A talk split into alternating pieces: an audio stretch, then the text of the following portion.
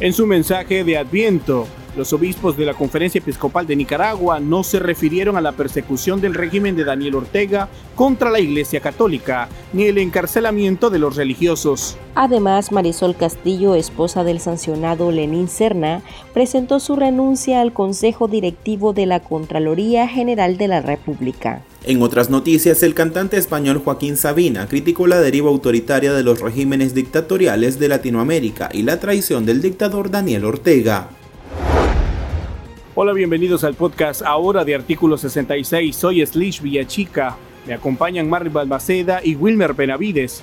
En este episodio haremos un recorrido por las noticias más destacadas que afectan a Nicaragua. Hola Slish, un gusto saludarles. Nuestro colega Wilmer Benavides da inicio con las principales noticias de este jueves 17 de noviembre de 2022.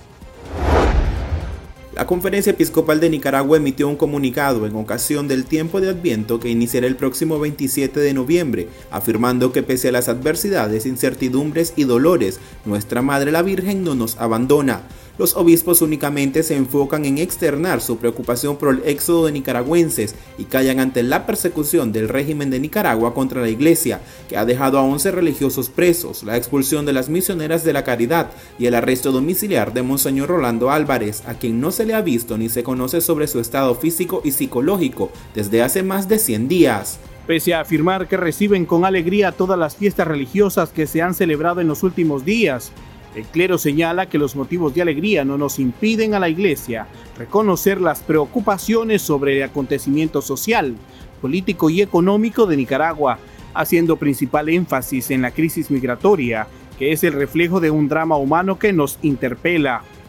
La preocupación de la CEN llega en momento en que decenas de nicaragüenses han decidido salir del país debido a la crisis económica o por la persecución política por parte del régimen de Daniel Ortega y Rosario Murillo. Marisol Castillo Bellido, esposa del sancionado asesor de seguridad de Ortega Lenín Serna, presentó su renuncia al puesto de miembro propietaria del Consejo Superior de la Contraloría General de la República. La misiva donde dimite a su cargo se da unas semanas después que el Departamento del Tesoro de Estados Unidos emitiera restricciones contra el fiel servidor del régimen de Nicaragua.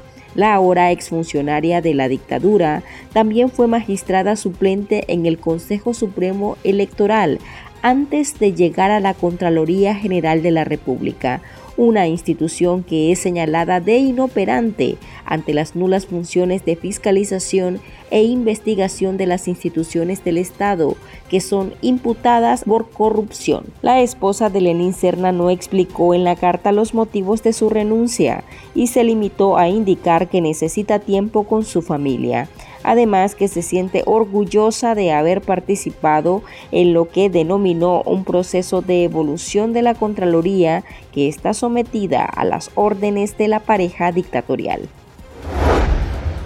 El cantante y compositor español Joaquín Sabina expresó su rechazo internacional por las acciones que emprende quienes dicen llamarse líderes de la izquierda en Latinoamérica. El artista de 73 años calificó de muy triste la deriva autoritaria que atraviesan los mandatarios izquierdistas y comunistas de la región, entre ellos los regímenes de Nicaragua y Cuba.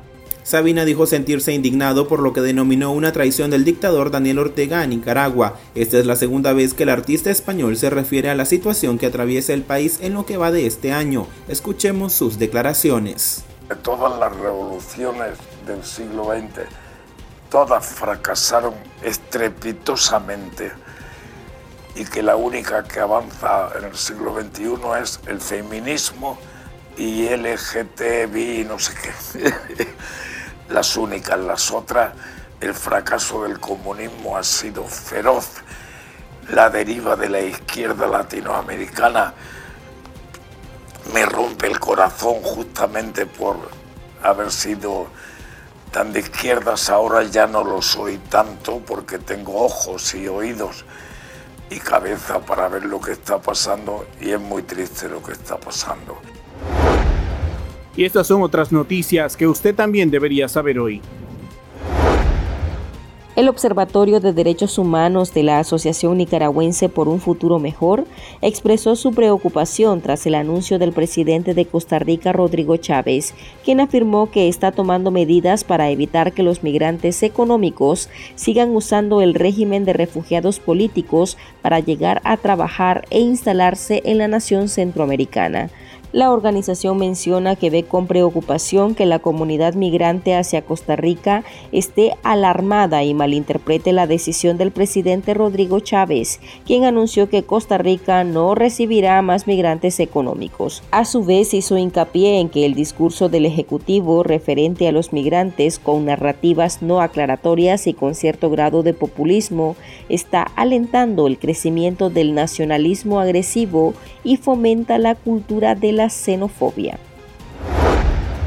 La analista política y periodista catalana Pilar Raola recordó que en Nicaragua hay personas presas políticas y mencionó los casos de la activista Violeta Granera y la ex aspirante presidencial Cristiana Chamorro, ambas rehenes de conciencia de la dictadura de Daniel Ortega y Rosario Murillo. Raola explicó que la dictadura Ortega Murillo es un régimen que habla en nombre del pueblo de Nicaragua, pero que ese pueblo es perseguido y discriminado por la pareja dictatorial. El mecanismo para el reconocimiento de personas presas políticas informó que el régimen de Daniel Ortega mantiene tienen en las cárceles a más de 219 rehenes de conciencia hasta finales de septiembre. El número podría ser mayor porque en el contexto electoral fueron apresadas 31 personas más. Escuchemos las declaraciones de Raola. Violeta Granera, Cristina Chamorro. Estamos hablando de dos mujeres represaliadas por la dictadura de Ortega. Estamos hablando de una dictadura que habla en nombre del pueblo pero discrimina y persigue al pueblo. Estamos hablando de activistas, de luchadoras por la libertad, por los derechos fundamentales. No las ignoremos, porque las dictaduras te matan o te persiguen o te encarcelan dos veces, cuando lo hacen y cuando las olvidamos. No las olvidemos. Organizaciones defensoras de los derechos humanos denunciaron este jueves el arresto de al menos 30 indígenas en la costa caribe de Nicaragua por participar en protestas contra un supuesto fraude en las elecciones municipales del pasado día 6 en las que el oficialista Frente Sandinista de Liberación Nacional se adjudicó el total de las 153 alcaldías en disputa. La mayoría de las personas detenidas, incluyendo mujeres y niños, pertenecen al Partido Indígena del Caribe de Nicaragua, Yatama, dijeron a EFE una fuente de dicha organización política que prefirió no ser identificada por temor a represalias. Yatama ha denunciado públicamente que los resultados emitidos por el Consejo Supremo Electoral, regido por magistrados sandinistas, que favorecen al frente no coinciden con sus conteos, especialmente en municipios claves del sureste de Nicaragua, como Bilwi o Huaspán. La organización Texas Nicaraguan Community insistió en el riesgo que atraviesan los migrantes que intentan cruzar hacia Estados Unidos vía marítima, lo que denominaron una nueva ruta letal que es utilizada para evitar ser atrapados por agentes fronterizos en México. La entidad destaca que los ciudadanos que intentan atravesar de esta manera lo hacen sin chalecos salvavidas, sin comer ni beber para no ir al baño y con la frase el que se cae se queda, resonando en los oídos los migrantes arriesgan su vida en busca del soñado sueño americano. Decenas de nicaragüenses han fallecido en su intento por llegar a Estados Unidos. La mayoría mueren ahogados en las temerosas aguas del río Bravo, en la frontera México-americana, y las familias que se quedan en Managua han emprendido colectas para repatriar los cuerpos y darles cristiana sepultura. Tendencias, la viralidad de las redes sociales. La preocupación de los familiares de los presos políticos cautivos en la Dirección de Auxilio Judicial en Managua continúa tras 83 días de incomunicación. Diversos grupos de oposición, organizaciones defensoras de derechos humanos y personalidades de la política internacional han demandado al régimen de Daniel Ortega y Rosario Murillo que libere a todos los rehenes de conciencia. Los familiares han solicitado una prueba de vida al régimen para saber si sus familiares aún están en el sitio y conocer su estado físico y de salud. Además, solicitan que ingrese a las cárceles el Comité Internacional de la Cruz Roja y se elabore un calendario regular de visitas, a como lo establecen las leyes nacionales. Este día el eurodiputado Gabriel Mato del Partido Popular exigió al régimen de Nicaragua que informe acerca del preso político y exaspirante presidencial Félix Maradiaga.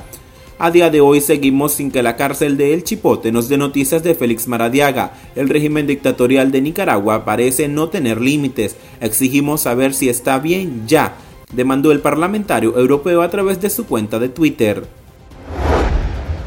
Aquí termina el episodio de este viernes. Para más noticias puede visitarnos en nuestra web. Nos encuentra como www.articulo66.com. También puede suscribirse a nuestro podcast y seguirnos en las redes sociales. Nos encuentra como Artículo 66 y en Twitter arroba Artículo 66 Nica. Hasta la próxima.